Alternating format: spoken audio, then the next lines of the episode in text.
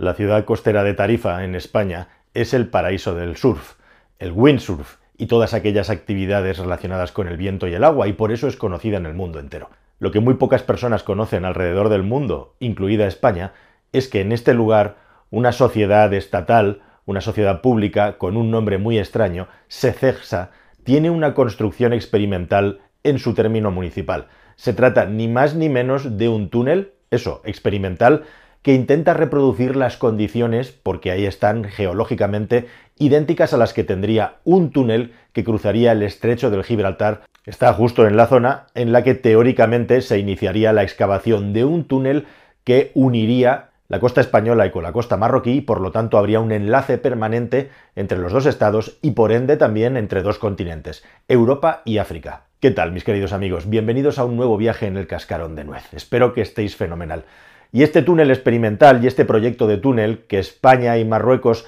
llevan desarrollando nada menos que desde el año 1971, cuando Hassan II por un lado y Juan Carlos I por el otro hablaron por primera vez del tema, sigue ahí siendo un proyecto, siendo una historia nunca acabada que periódicamente se relanza y se intenta reavivar para que no muera. Un túnel, por cierto, que con unas características similares pero inferiores ya están, por ejemplo, construyendo estados como Alemania y Dinamarca, la zona de Ferman con la isla de Lolland en Dinamarca, o lo que en su día hicieron igualmente daneses y suecos con la impresionante estructura del puente de Oresund el puente que además es el inicio de esa maravillosa serie de televisión que es Bron Broen. Bueno, pues esto de los puentes y los túneles podría ser un ejemplo perfecto, una parábola perfecta de lo que es la relación de España con Marruecos. Una relación que está constantemente con proyectos, con ideas, con cuestiones en desarrollo, tiras y aflojas que nunca acaban de ser resueltos. Pero lo único y cierto que está ocurriendo en los últimos tiempos es que seas del espectro que seas, si estás mínimamente interesado por el asunto de la política y sobre todo por la posición de tu país en el mundo, sabrás que en España están pasando cosas extremadamente raras con Marruecos. Y da igual, como digo, el espectro político con el que más te identifiques. Desde un lado, más hacia la izquierda, hasta el otro lado, más a la derecha, todo el mundo está perplejo con la actuación, con el comportamiento de España frente a Marruecos y qué narices es lo que está pasando. Lo último que se sabía hace escasos días es que la anterior ministra de Exteriores, Laya, fue precisamente destituida por una petición, por una presión, algo que en el momento ya era bastante evidente con todo el asunto de Gali, con todo el asunto del líder del Frente Polisario que acabó hospitalizado en España cuando ah, acabó con COVID. Bueno, pues ahora se ha demostrado que fue una petición de Marruecos. Y justamente en este vídeo lo que os queremos contar es cuáles son los hechos reales y cómo la potencia que tenemos al otro lado o que quiere ser una superpotencia en el norte de África, Marruecos, sigue escalando y sigue avanzando y comiendo terreno a un país que parece, podríamos decir de una manera coloquial, absolutamente empanado, despistado y con la brújula completamente desnortada en una situación en la que nos interesa cualquier cosa salvo parece ser cuál es la posición del país en el mundo e igualmente también cuáles son aquellas cosas que nuestro país, nuestro terreno, tiene que atender. Y lo que está ocurriendo con Marruecos es absolutamente interesante. He comenzado con el proyecto del túnel, nunca acabado precisamente por eso, para hablar de lo que son tradicionalmente las relaciones con un país, Marruecos, que como bien sabéis, tiene unos estándares que no, tienen nada que ver con el nuestro en cuanto a la libertad y a la democracia e igualmente un contexto, nosotros estamos dentro del paraguas de la Unión Europea, probablemente cada vez por eso, cada vez más adormilados y cada vez más adocenados, mientras en otros sitios del mundo pasa exactamente lo contrario, justo aquí, al otro lado del estrecho, en el que la diferencia de recorrido son 14 kilómetros en el punto más estrecho del estrecho, ocurren cosas bastante potentes, específicamente entre ese país, Marruecos y Argelia, dos países que han tenido conatos que en cualquier momento podrían ah, hacer estallar una guerra. Y bajo ese contexto, e igualmente con las relaciones específicamente con Europa, con países europeos que a veces tienen una agenda distinta a la de España y la propia relación de Marruecos y España, va pasando el tiempo y España de una manera absolutamente sorprendente, como digo, completamente aturdida, desatendiendo de lo que es importante e igualmente también mirando para otro lado, va permitiendo que Marruecos le vaya mordiendo y comiendo el terreno más allá y al margen de estos asuntos tan extraños y tan turbios vinculadas con ciertas tecnologías de espionaje en los teléfonos móviles. Pegasus e Israel, que quizá puede ser un muy buen punto para comenzar a arrancar este vídeo definitivamente.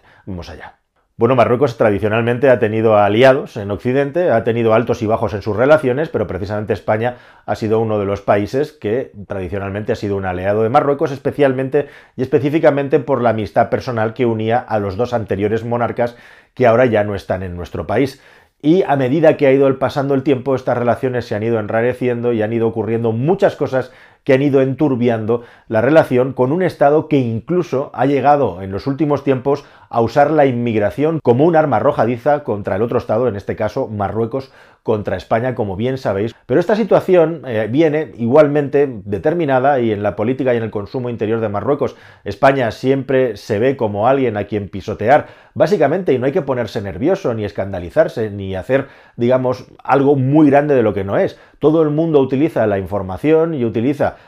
sus pequeñas victorias para tener contenta a la, población e igualmente también para manipularla a favor de un régimen, en este caso un régimen que no es democrático como es el régimen marroquí. Un régimen en el que además, como digo, se utilizan unos estándares y unos niveles de diplomacia que en algunos casos son extremadamente buenos, muy superiores a los españoles. Me refiero, pues eso, a que Marruecos, precisamente por no estar cubierto de este envoltorio de chicle en el que vivimos, por este mundo de Truman dentro de la Unión Europea en el que vivimos en España, tiene que buscarse las castañas del fuego y ser mucho más creativa y ser mucho más aguda y puntiaguda a la hora de moverse por el mundo. Y eso hace que, bueno, y esto ya no es una cosa solo de ahora, sino tradicionalmente, los cuerpos diplomáticos y los cuerpos secretos de Marruecos hayan sido muchísimo más eficientes que los españoles en lo que se refiere a la consecución de intereses entre un Estado y el otro. Y eso, a pesar de que España siempre es el país que teóricamente tiene la sartén por el mango y tiene el más poder, el mayor poder, tanto económico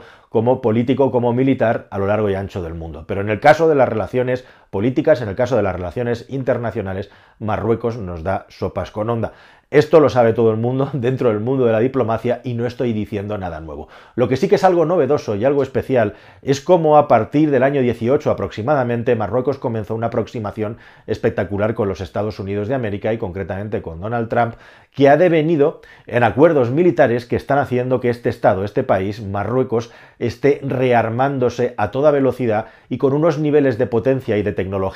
que en muchas ocasiones solo tiene Estados Unidos. Aunque Estados Unidos os tengo que decir que no es el único socio militar de Marruecos, la mismísima España también vende mucho armamento a Marruecos y Francia igualmente también. Lo que sorprende y mucho es que estados tradicionalmente que podrían tener problemas por cuestiones culturales o incluso por cuestiones bélicas, como pueden ser Estados Unidos, que ha sido siempre un socio, un aliado, el más potente del mundo con Israel, ahora sean amigos de Marruecos. Y especialmente llamativo es el asunto de Israel con Marruecos. ¿Y todo esto a qué se debe? ¿Por qué? Bueno, pues básica y esencialmente por dos motivos fundamentales. El mayor peso, cada vez el mayor peso y el fundamentalismo eh, islámico que hay en el Sahel, justo al sur de Marruecos, y cómo Rusia está ganando o podría ganar mucha influencia en esa zona, por un lado, eso lógicamente no le interesa ni a los Estados Unidos ni a Israel, y por otro lado está el asunto de Argelia, el asunto de Argelia y todo el problema del Sáhara y el Sáhara Occidental y toda la frontera entre Marruecos y entre la de Argelia, en la que por cierto hay una gigantesca muralla de la que no se habla nunca y algunas escaramuzas gravísimas que ha habido no hace mucho entre ambos estados que han devenido en muertes de soldados con ataques de drones incluidos, algo gravísimo. Argelia, un país igualmente fuertemente militarizado, que tradicionalmente ha estado mirando hacia Rusia y cuyo armamento procede en gran medida de Rusia. Así se entiende, no se justifica, pero se entiende mucho más por qué Marruecos estaba tan interesada y está consiguiendo de parte de los Estados Unidos de América armamento de última generación que comienza a ser bastante inquietante. Y concretamente estamos hablando, por supuesto, de los misiles y las lanzaderas de los misiles IMARS. En el último lote, Estados Unidos de América ha aprobado una venta que todavía no ha entregado de más de 500 millones de dólares en las que les va a proporcionar IMARS, que es uno de los sistemas de misiles más eficientes que hay en su clase, como muy bien estamos conociendo por el conflicto de Ucrania, que son capaces de llegar a largas distancias entre aproximadamente 15 y 90 kilómetros de distancia con un altísimo nivel de precisión gracias a sus sistemas de geoposición posicionamiento en caliente que tienen actualmente con posicionamiento, como digo, de última generación, pero no solamente eso, también sistemas de misiles ATA-CMS, misiles que utilizan un lanzador idéntico al del IMARS y que pueden llegar hasta los 300 kilómetros de distancia gracias igualmente a sistemas de geolocalización de última generación. Y por si eso no fuera poco, armamento también de última generación en tercer lugar, que va acoplado a aviones como pueden ser, por ejemplo, los F-16, los cazas de origen igualmente estadounidense, y que son capaces de lanzar misiles a distancias en los que estos aviones no estarían comprometidos por posibles baterías antiaéreas. Misiles que además con última generación que les permite planear, permite que lleguen a distancias de más de 100 kilómetros holgadamente, el, alcance de estas bombas planeadoras es más o menos de entre 20 y 130 kilómetros de distancia, son eh, todos armamentos que permiten apuntar a muchos sitios y por supuesto en España, como digo, no tiene que cundir el pánico, puesto que no hay ningún conflicto específico, pero sí que es cierto que hay que estar atentos porque nuestro país igualmente podría estar y eventualmente al alcance de este nuevo tipo de armamento que antes Marruecos no tenía y que incluso España actualmente no posee. Y esto es muy interesante porque estamos hablando del ámbito militar y cuál es el contexto geoestratégico. Estamos hablando incluso ya de tecnologías de espionaje como puede ser el Pegasus con un país y otro, pero estamos hablando de otras muchas cosas. Estamos hablando de la potenciación de la economía y de las inversiones en Marruecos, en las que España tiene que tomar una decisión también y utilizarlo como un elemento de presión y negociación para persuadir con sus intereses a Marruecos. Hablamos de agricultura y el uso del agua, hablamos de las zonas francas y de las zonas industrializadas que se están generando a toda velocidad en ese país, e igualmente también estamos hablando simple y llana y directamente no solo de inversiones que podrían venir a España y al final acaban en Marruecos, sino también del asunto de las renovables, como os hemos hablado larguísimo y tendido en este vídeo, en el que aquí, que somos el paraíso del hidrógeno verde en Europa, tenemos un vecino que podría tener mejores condiciones para producir hidrógeno verde o energía renovable, ya os hemos hablado del hidrógeno verde y también del famoso cable que quiere unir Inglaterra con Marruecos con electricidad procedente de energía renovable, pues España debería de jugar si quiere mm, pintar algo en el futuro, algo que decir y algo que presionar sobre todos estos asuntos. Pero si todo esto te parece interesante, igualmente también dentro de Marruecos, como digo, para consumo interno y para elevar la moral y el pensamiento de la sociedad respecto a cómo se relaciona con el resto del mundo, bueno, ya visteis lo que pasó cuando Marruecos ganó a España en el anterior Mundial de Fútbol, pues se vende que la población marroquí, que el país hace avances y hace pasos muy por encima frente a una población, la de España, a la que todas estas cosas le interesa como promedio un absoluto pimiento. Son cuestiones de orgullo nacional que allí están muy incrustadas en el corazón de las personas y si no, que se lo digan a un señor llamado Enram Mayara, que no te sonará de nada, pero que es el presidente del Senado de Marruecos, que recientemente en unas declaraciones públicas no solamente decía que, como siempre con la retórica típica, Melilla y Ceuta están ocupadas y deberían de ser liberadas, algo que es muy habitual que se reafirme en los medios de comunicación marroquíes para consumo interno, como digo, pero no tenemos que perderlo nunca de vista, como también algo todavía más llamativo que es que directa y públicamente dijo que la ingente cantidad, los ingentes inmigrantes marroquíes que ya viven en España deberían de dar el paso para entrar en las instituciones políticas y así defender los intereses de Marruecos desde dentro de España. De la misma manera también que Karima Beniaik, que es la embajadora de Marruecos en España, hizo unas declaraciones bastante extremas cuando todo el conflicto y el asunto de Gali, pero quizá te choque o te gustaría haber sabido que la embajadora marroquí en España es de nacionalidad española, porque su madre era española. Madre que se había casado con un médico marroquí en Granada, que en un momento dado de su carrera como profesional de la medicina acabó entablando una amistad puesto que trataba al rey Hassan II y acabó siendo uno de los médicos que cuidaba y trataba al anterior rey de Marruecos.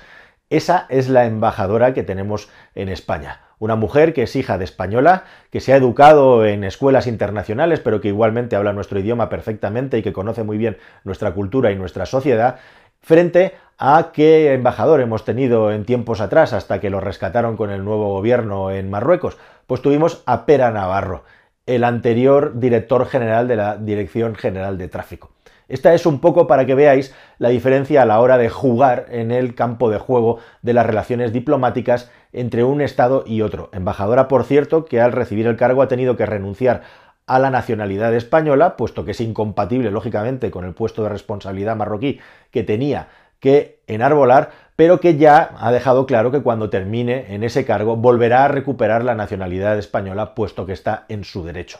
Así que al final no se trata con esto de alimentar la histeria, ni alimentar el pánico, ni alimentar el miedo, pero en los últimos tiempos suceden demasiadas noticias en las relaciones que afectan entre España y Marruecos y que afectan tanto de manera directa como indirecta en el tablero, en el tablero de juego internacional los intereses de España y aquí parece que no somos capaces de revertir la situación, no somos capaces, ni somos capaces tampoco, ni siquiera con el apoyo de la Unión Europea, de tener una política lo suficientemente potente y clara como para poder tener un posicionamiento como mínimo, como mínimo, cara a cara, ojos a ojos,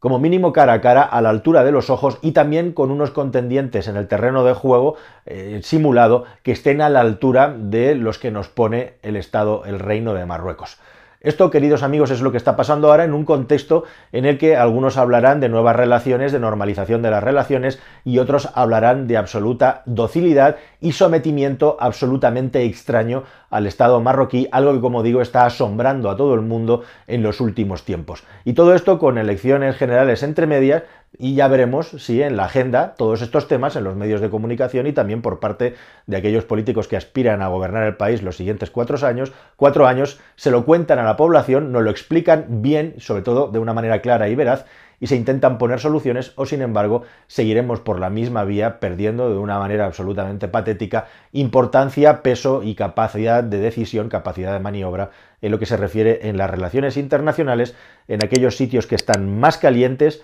más cerca de nosotros. Nada más, queridos amigos, espero que este vídeo os haya parecido interesante y nos vemos en uno siguiente, que como siempre, esperemos que sea más y mejor. Adiós.